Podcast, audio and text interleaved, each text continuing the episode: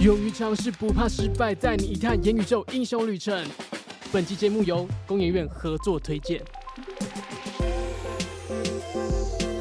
大家好，我是天下学习人才永续频道总监黄嘉伦，元宇宙节目的主持人。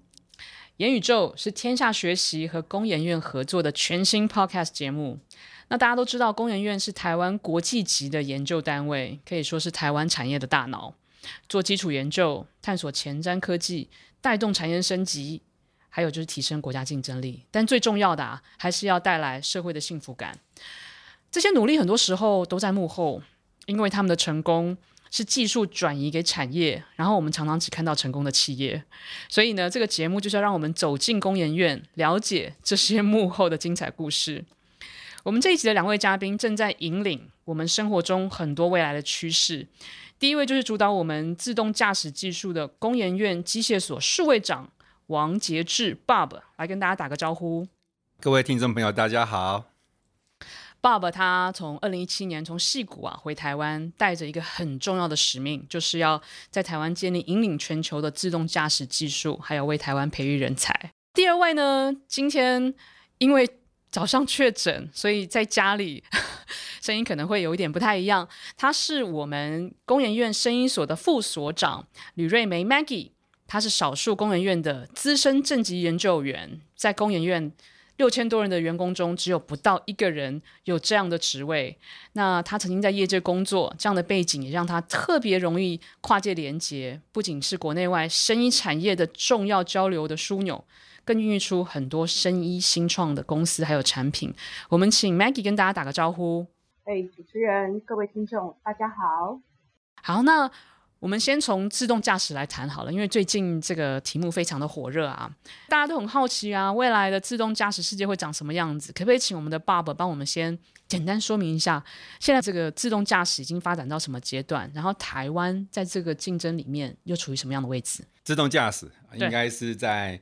啊，二零一四啊，突然大家就非常有兴趣在做，嗯、然后也投入大量的资源在做。那目前为止，你可以看到几个领先的团队，包含美国的 Waymo、Cruise，台湾当然是我们了哈。那我们现在已经做到可以把驾驶拿掉，然后我们可以让车子很安全的可以在比如说公园院区里面跑，然后我们也可以在新竹市区。桃园机场等等，我们甚至在国外澳洲的墨尔本的高速公路，我们跑三十五吨的一个连接车自驾来进行这样子。嗯、那当然，我们在看自动驾驶，它不只是技术，嗯，那还有相关的一个呃社会的接受度啦，嗯、环境的配合，包含整个呃软硬体的成本。嗯、我觉得自驾车应该是很快就要发生的这样子。很快要发生是什么意思？就是。我们先讲两个等级就好了，嗯、一个是现在像特斯拉这样，就是我们所谓的 Level Two，、嗯、第二等级的一个自驾。嗯、那基本上那个还是要人要开嘛。其实自驾车系统已经到处都是了，只是能开的范围在哪里，哦、对吧？这是第一种，就是说他帮你开。对。那第二种，我就是我们主要在做的哈，包含国外几个那个自驾车的一个领领先的一个公司在做，是就是我们是要把驾驶拿掉的。也就是说，刚刚讲的是你还是要开嘛，像。我们现在大家买车都买得到 Level Two 的自驾，所以就是人还坐在驾驶座上，对，那你手要放在上面嘛，是是是你你不放在上面，它就一直哔哔叫，看着它这样子。对，那、嗯、是我们现在在做的自驾，就是要把人拿掉，所以完全没有驾驶，完全没有驾驶。那你可以想象未来的公车没有公车司机，然后我们的货车没有司机，就在路上跑，就在路上跑。哦，这个感觉那个安全系数跟能够上路的这个标准应该很高。其实我常常在跟大家沟通，马来，你会开车对吧？你觉得开车难不难？诶，开车本身不难，只是说如果让我去开人很多的小巷子，我会很紧张。是，所以说我们现在回到我们在用最新的 AI 技术，还有最新的科技来做开车这件事情。我个人认为啦，嗯，安全其实我们讲就是不要发发生碰撞嘛。对。对，不要发生碰撞，无外乎就是你要知道你跟周遭人的的车子啦等等的距离嘛，是跟速度。其实它是一个蛮简单的一个物理跟几何的问题而已。那所以说，安全这件事情，你看得到，你知道它的位置，你知道它的速度，你就可以保证你不撞到。但是比较复杂的情况，通常是三宝那种自杀式攻击，就算人也挡不了。Uh huh. 对自驾车我们来看的话，如果你要求自驾车完全安全，我必须很诚实说，这是不可能的事情，因为人也不一定百分之百安全。那但是我们可以保证，我们绝对不会撞任何任何物体，这是我们很容易做到的。那现在接下来就是说，交通环境越复杂，你需要的一个决策就是，哎，怎么看？越来越复杂。对，那这个东西就越来越复杂。是，看你希望自驾车聪明到什么程度。嗯哼，你希望自驾车很聪明的在大街小巷里面钻吗？还是希望自驾车就跟捷运火车一样，安安稳稳的帮你从 A 点再到 B 点？我想大家可能会期待说，以后我出门就那叫个车就可以自己开，你就不用开。那是不是很像台北的捷运？只是说，我们现在的捷运是在轨道上开，你可以想象未来的车子就像捷运一样，它就安安稳稳的在它的一个各个路线里面开。嗯、今天说你要从哪一点到哪一点，自驾车就过来接你。我想我做自驾车的一个主要的目标，并不是帮车厂卖更多的车，我个人最重要的愿景是希望把车子变少，不管是时间、哦、还有空间、嗯，因为大家现在为了买车就要去找停车位。哦、对，那其实。越多车就越多公路，越多马路。嗯，那如果我们可以把车变少，我们就可以把路还给我们的人。那另外的就是载货啊，像我们在疫情前，大家都靠靠线上购物嘛，来。但是物流本身是一个推动社会进步的一个很重要的因素。一般最好的物流的时间应该是晚上嘛，不用人去熬夜这样子。对啊，现在司机很难找，欸，又很辛苦。哎，欸，可是我之前跟 Google 的那个简历峰在聊 AI，可能前前几年呢、啊，他就可能曾经跟我说啊，AI 自动驾驶，它是一个不能碰的道德议题，因为呢会造成大量的失业。嗯，我我不觉得这是失业的问题哦。我举个几个我们历史上重要的例子，啊、呃，当我们从马车换成汽车，嗯，我们是不是就失去了一些马夫的工作，对吧？大家就不能骑马了嘛？Uh 可是，uh. 可是，如果你想骑马，你还可以去学，对吧？懂懂。那以前电梯其实要有一个人站在那边按。哦、uh。在古老的我们的最老最老的自动化，打字员或者是都没有了，但是也不代表他们就没有别的工作。对，因为它是升级的概念。我昨天昨天去参加一个研讨会，其中有一个专家就说，在美国最 boring 或最 dumb 的 job，在一开始是秘书。他说现在统计是卡车司机。因为其实这件事情是这样，就是说，嗯、如果你真的去问一般人的话，嗯呃呃，我不并不是低估呃卡车司机驾驶的重要性，嗯，而是那个工作本身是其实是蛮无聊、蛮危险。感觉在自动驾驶这个领域，台湾其实走得很前面呢。以前我们如果在国外做自驾车，嗯、你会假设少数人会违规，但是在台湾呢，你就假设每个人都会违规，然后去设计你的自驾车就好。理解，所以你就挑一个最难的场域来试这件事情。因为自驾车是守规矩的，如果自驾车越来越多，大家就会跟着守规矩。这也是一个对道路运动之一。对，但如果说当一个道路里面一开始有几个不守规矩，大家会跟着不守规矩，嗯，啊，这是我们观察到的现象。嗯，我很好奇，因为其实你在博士班就已经在研究这个议题，然后之前在台大教书的时候，其实是用轮椅在尝试，然后后来去了美国。这个苹果待了几年，再回来，好、哦，这次回来，呃，我好奇说你，你你你这段经历对你这这一次再回来做这个题目有什么样的改变？有很巨大的改变哈，就是说，在学校跟在业界出发点跟目标是完全不一样的嘛。嗯、在学界常常我们追求新的方法，追求新的问题，有时候就是形成论文嘛，哈，论文有时候不见得会形成一个有巨大影响力的东西。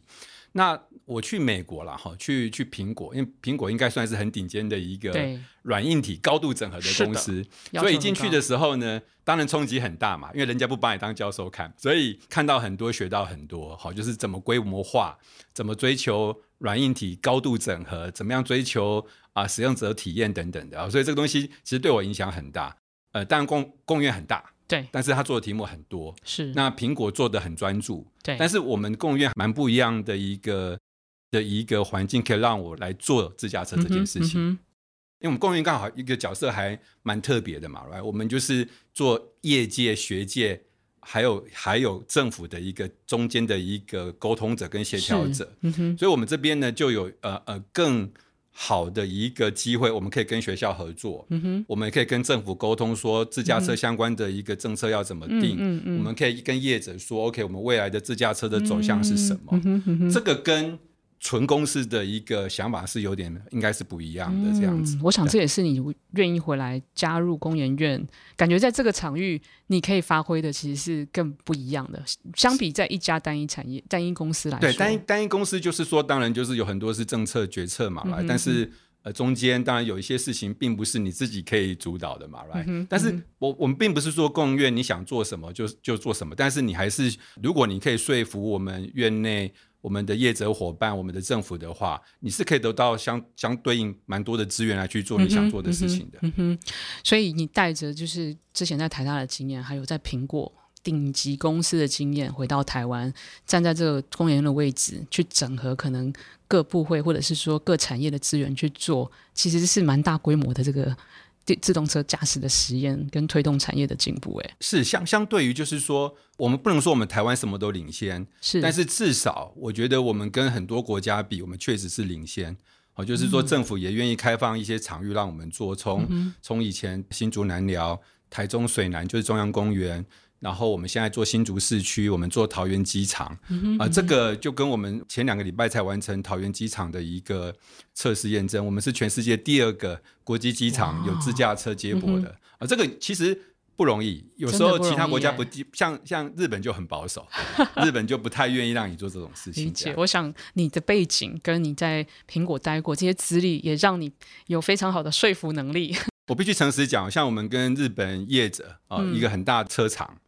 他当初愿意跟我们合作，就是因为其实他们车厂不太愿意跟新创合作，因为新创赔不起。嗯、那我们工研院因为够大，又有新创精神，所以车厂才才蛮呃很放心的跟我们做一个非常大的案子，这样子。哦，理解。这个这个我是必须要感谢的，就是说如果我自己一个人在外面弄新创。嗯车厂应该不太敢跟我合作，懂懂。所以其实工研院是提供一个很好的平台，让你跨跨领域跟跨产业的去集中资源，甚至跨国的去集中资源来做这件事。对，跨国像我们现在跟澳洲、跟日本都持续有合作。嗯，嗯，你们还做到澳洲澳洲去，真的是太厉害。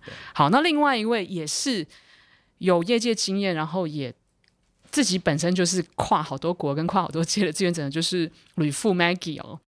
Maggie，其实我看你之前的资历是在一家生技公司做总经理，可是后来又回来加入工研院，可不可以跟我们说说你的经历跟你的做这个决定的的原因？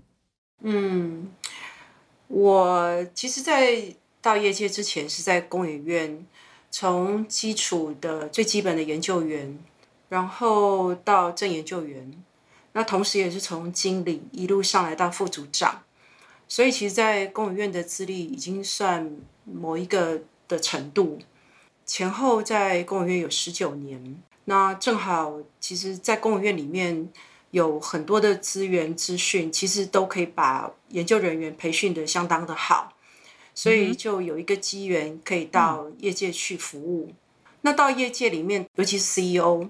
在做的事情又跟研究员是完全不同，真的。比如说，我们都是在做临床，uh. 比如说，我们都是要募资，oh. 想办法要让公司 IPO。Oh. 那这个跟在研究单位里面很专注的去做创新技术是很大的不同，真的。所以对我来讲，呃，那又是另外一个的 vision。那同时也在那个地方累积了更多，就新创或者是以公司发展来讲。我回过头来再看工研院的技术的时候，嗯、我会有不一不一样的光景。那同时体认到，就是说，其实工研院可以对产业帮助的地方非常多。嗯，那当然就是呃，工研院也有需要我的地方。那最重要是工研院栽培我很多啦，所以当工研院的长官需要我回来的时候。我就说，等我把公司带到一个阶段，Uh-huh. 就是公开发行，那我再回来，呃，就是帮忙工研院的部分。所以，Maggie，你回到工研院，感觉也是一个饮水思源、知恩图报的感觉。您在业界走一圈以后，你更会发现工研院这个平台跟产业的不同。哦，是的，是的，因为这是完全不一样的经历。在工研院，你可以做很多创新的研究。你会知道，就是下一个阶段里面怎么去跟国际接轨的这些的，就是你的思维都会知道怎么用技术去带领业界。那在业界的话，那个的啊、方式是完全不同，所以的确就是从业界的观点回来看工研院，又是更不一样。嗯哼，因为你是在服务整个业界，感觉是更大跟更高的一个位置。我们随着整个社会老龄化，那我们今天知道说，台湾最大的杀手是癌症，刚好就是您研究的领域。可不可以跟我们说说你这几年的几个成就，或者是说你在这方面的一些突破？嗯，成就不敢说，但是我可以分享跟大家讲一下我做了哪些事情。那因为呃，我主要专注的还是在纳米药物，哦、特别是有特殊剂型。对对对，就是眼睛看不到，但是呢，它又非常重要。哦，那这个纳米药物呢，我们是透过各式各样的材料，比如说是脂质类的，或者是高分子类的。嗯哼，当时我们在做的时候，嗯，看到很多癌症的药物，嗯，大部分都是很难溶。嗯，那我们所谓很难溶，就是你今天用水是要用可能。就是一一 liter 两 liter 以上这么大的容量才可以溶一 milligram 的药物，嗯，这种我们就是讲它很难溶。对，所以这种东西通常在身体是没有办法吸收的。OK，所以你就必须把它纳米化。哦，那因为过去大家都知道癌症，特别是化疗药物哦，那听起来很痛苦。在我们对，就是会有很严重的副作用。嗯，所以你就要借着这些的纳米剂型。还有主动标的的剂型，uh -huh. 把这个药物送到该去的地方。Uh -huh. 那因为这个样子，我们就衍生产生了很多很多不一样的太阳的技术。Uh -huh. 所以我们就有 liposome 的技术，有纳米微包的技术。Uh -huh. 然后后来衍生，我们也做了这个 ADC，就是抗体药物复合体。那这些就是过去我们累积很多的一种特别的这种新剂型新药的方式。因为我们听到癌症化疗都是很痛苦，然后吞很多很多的药，还要打很多针、掉头发等等。那呃，对，研发的药感觉是眼睛看不到，那是用吞的吗？还是用打的？还是就没有无痛？对，就是把药物包起来送到该去的地方，然后增加就是。我们病人在使用的时候的安全性，还有增加它的药效。哦，所以感觉以后癌癌症的治疗可能就比较不会那么痛苦，让病人的寿命可以多几个月。但是我想，除了多了几个月，你让在治疗的过程当中疼痛稍微少一点，跟吸收稍微好一点，我想这也是一种造福，重要的造福过程。对，就是我们生命的品质好一点。药厂开发一个药，其实是一个很漫长的过程，也是一个大手笔的过程。好奇在工研院，在这些面向的研究是是怎么去做成？您在在做这些过程研究过程当中是怎么去突破的？因为得到这些 好厉害的成就背后的辛苦应该很多。我好奇台湾的优势在哪里？生医的优势哦，在台湾其实有好几个面向。那像最近我们在呃报章杂志看到有所谓的 CDMO，CDMO 它就是一个很专业的接受委托，那帮忙制造、代工研发制造。那在台湾有几个指标性的公司，像台康、还有宝瑞等等，在这个面向上面来讲，台湾已经有能见度，不管是做小分子的药物，或者是抗体的药物。就就等于是药工代代工吗？还是说学名药的？对，这是在代工，这不一定是学名药。Uh-huh. 这种 CDMO 的话，就是原厂的药，那他们自己可能没有生产，或者是说他需要找更多的公司来协作，帮他们去生产。Uh-huh. 或者是说，这个我们先从代工做起，做到这个世界级的这个这个工这个制程，其实就有能力去研发，是这个意思吗？对对，那因为 D 就是 design 嘛，uh-huh.，M 就是 manufacture，所以过去我们从制造一路到 design，那像工研院就是 research 嘛，把很多的面向凑起来，那当然这个生意就像活血一样，就会一直滚轮带动。那我刚刚讲的是 CDMO，第二个呢，我觉得就是医疗器材，对，那特别是呃。声光医电应用在我们治疗、检测、诊断等等。嗯嗯、那结合这种软体，我也看到不少新创的公司表现也相当优异。哦，这个也是我们在台湾的一个特色跟强项。嗯，第三个是新药。那过去可能大家都觉得，哎，新药可能很难，很不好做哈、哦。那尤其临床一期、二期，可能做到一半资源不够，可能就授权，那就享受不到后面更大的这个利益。嗯哼，嗯哼，或者是说做到临床三期，结果不好。嗯哼。哦、那现在结合我们很扎实的这些 foundation，就是我们在做的科研，所以陆续现在看到台湾在做新药。特别是在做到临床一期、二期、三期，陆续都有看到很好的这些结果。所以在这方面的话，其实台湾已经有看到很棒的一个成绩。理解。那所以 overall 来讲，我是觉得整个面向里面已经开始走出一个属于自己的一条特色的生意的路。我好奇这三件、这三种优势啊，工研院的角色。是是什么呢？是因为因为因为其实这个药的开发，我觉得前期的选择很重要。你要是赌错了，那个钱可能下去就回不本。所以我好奇的是，工研院在这个里面的过程是帮大家先走完前面的探索，把选择先做出来吗？我好奇中研院在这边，他是他是扮演什么样的关键角色？哦，您讲的非常对。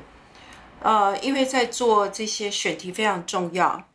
选的题目到底怎么样落实到这个法规或者是市场上面它的需求？嗯哼。那所以在选题上面，其实工研院刚刚爸爸也有讲过，我们很多都是透过政府的资源，特别是科专、嗯、科技专案，或者是工研院内部的前瞻计划。嗯哼。那所以透过我们在做前期研究，再加上我们会跟学界或者是医生。做非常紧密的结合跟合作讨论，嗯哼，所以的我们在选题的时候，其实都会有一些算机制，来协助我们尽量选适当的题目。比如说，我们过去在做癌症，嗯哼，或者近几年我们做青光眼，嗯哼，还有湿式黄斑部病变等等，嗯嗯嗯。全世界有那么多药厂在做，那我切入的主题，以及我选的标靶，嗯，以及我用的载具等等，我一定要有特色。对，那另外一个呢，我要用对的模式，然后才有办法去凸显这个药物的优势，哦，比如说它的疗效，或者说降低它的毒性等等。那所以，我们当做出来一个候选药物，mm hmm. 那我们觉得这个可能应该是一个将来走入人体实验上面成功率会比较高一点的这个产品。Mm hmm. 这时候再交给业者去发展。Mm hmm. 那么其实前面很多困难的或不清楚的，mm hmm. 那我们大部分都摸索过了。Oh, 所以寄转给厂商，mm hmm. 其实也等于是在帮厂商去减少它的风险。那让他在后面做临床的时候，速度会快很多。所以这个是我们公务院的方式，去跟业界，不管是协助他们，或者是链接他们，一个很特别的模式。这在国外的一些研究机构里面很大的不同。我们看到有非常非常多跨领域的，甚至有学工程的也在你们团队里面。可不可以跟我们说说你，你是要做出这样的判断？我觉得你背后需要有的智囊跟这个碰撞跟触角要非常非常的广，才能够协助你帮助产业做这些很关键的决策。对，讲到团队，其实这一点非常非常重要。其实创新的研究真的就是来自于我们人，特别是新鲜的脑。其实有些事情你想太久的话，很容易去掉在某一个的啊、呃、固定的思维。嗯哼，那。我会鼓励同仁，就是说，想很多研究的时候，你要跳出你自己原来的本位。那另外，既然是跨领域的话，你就要去借位思考。大家不是万能的，尤其做药物。嗯、那有人从化学的，有人从生物的，有人从嗯法规面的，哦、甚至最重要的是临床端的需求。你没有接触过。其实那个差距就很大。嗯哼，嗯哼，那还好，我们的同仁学习的能力很强。嗯哼，大家也很愿意学习，所以经过多年磨练下来，我相信他们应该都有一一番武艺在身上，这个也是公务员的好处。是，你们的团队也不断的得奖，我们看那个 好多的奖项都有你们的团队，而且最近好多报道也在讲说你们团队孕育出好多新创公司，我想就是很重要的一个，我觉得一个标准吧，也表现出你们这边真的是在做最顶尖的一个决策跟研发。那我们再回到爸爸因为其实自动驾驶啊，它不是只是。呃，找个机器人来开车哦，它其实需要很多很多跨部门的人才跟团队才能够实现。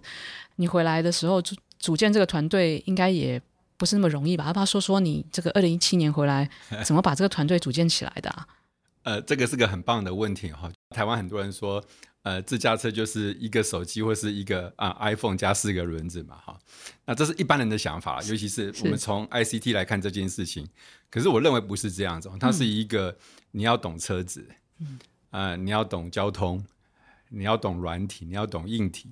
为什么要选择机械所？因为我说那边有一个车辆组，嗯，哦，那车辆组的人有很多懂车子的，对。然后我们找懂软体的一起来做这件事情。我觉得台湾的年轻人不用觉得说我们自己很弱啊。嗯，那我们组建团队的时候呢，就是要建立起一个高度团队的向心力跟愿景，就是我们要做这件事情，嗯，然后大家呃无私的来配合做。车辆的做那个就是我们想 drive by wire，用电脑控制车子的系统，跟做软体能高度结合这样子。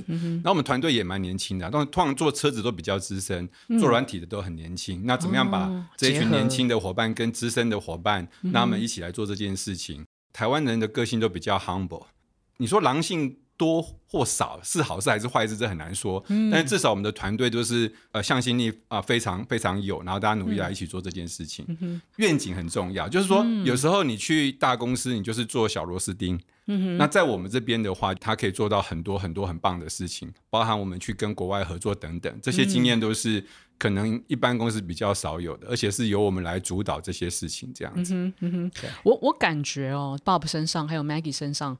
我都看到了一种使命感，你能够吸引到优秀的人来加入你们，我想两位的使命感是很强烈的，因为你要号召他们。可不可以跟我说说这个使命感的来源是什么？让我请 Maggie 先说一下。我自己有一个 slogan，叫做“取之社会，用之社会，回馈社会”。嗯，那因为在公园里面，呃，虽然它是一个 non-profit organization。也是向国家协助成立，所以它的资源跟它的定位来讲，本来我们在这边工作里面就会受到这个感召影响。那另外一个就是，因为我们在业界里面，特别是台湾的新创这样待过，即便是 Pharma 也是一样。嗯。大部分的资源还是有限。嗯。那你这时候就会知道说。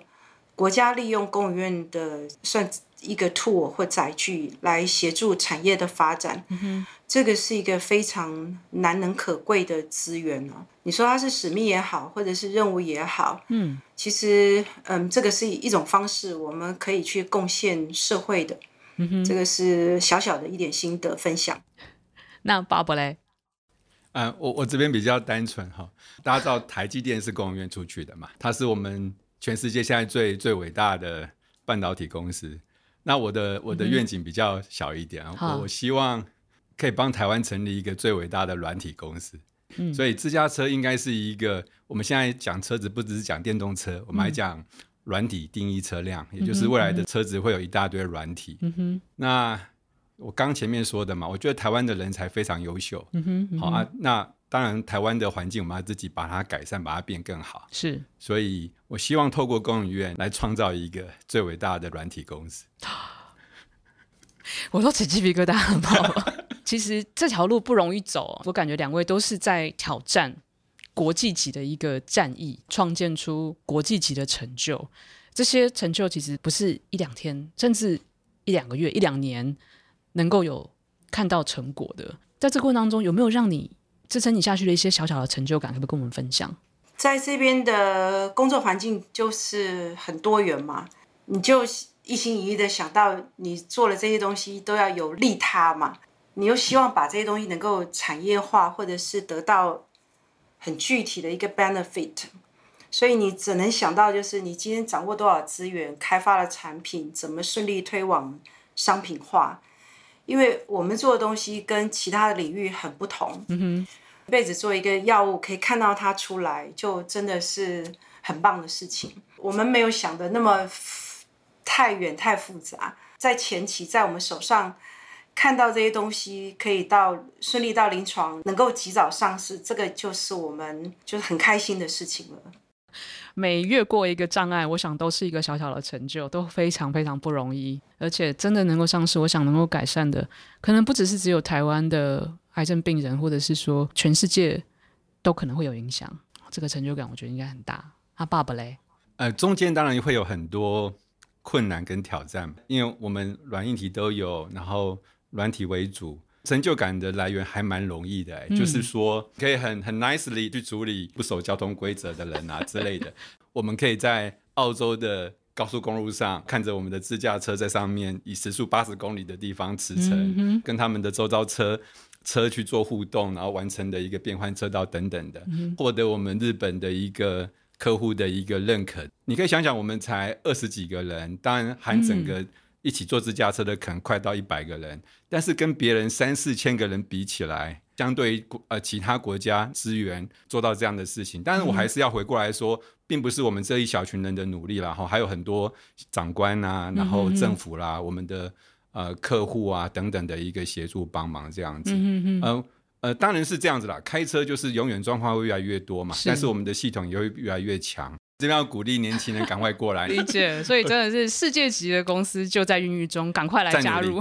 那我们都知道，今年是工研院的五十岁生日哦。那呃，工研院我想过去对台湾的产业带来非常非常多、非常很重要的一些发展。五十岁的此时此刻，其实工研院就握在两位的手中，因为两位都是带兵打仗的重要战将。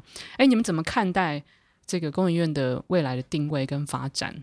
每一个组织走到一个时间点的时候，的确都是要在想下一个阶段发展的定位跟这个新的 milestone，才会达到我们所谓的永续发展。现在的科技已经发展的无远弗届了，嗯哼，现在有很多新的事物，嗯，其实都已经超越我们的想象。真的。那过去我们在讲 AI，嗯，量子，嗯。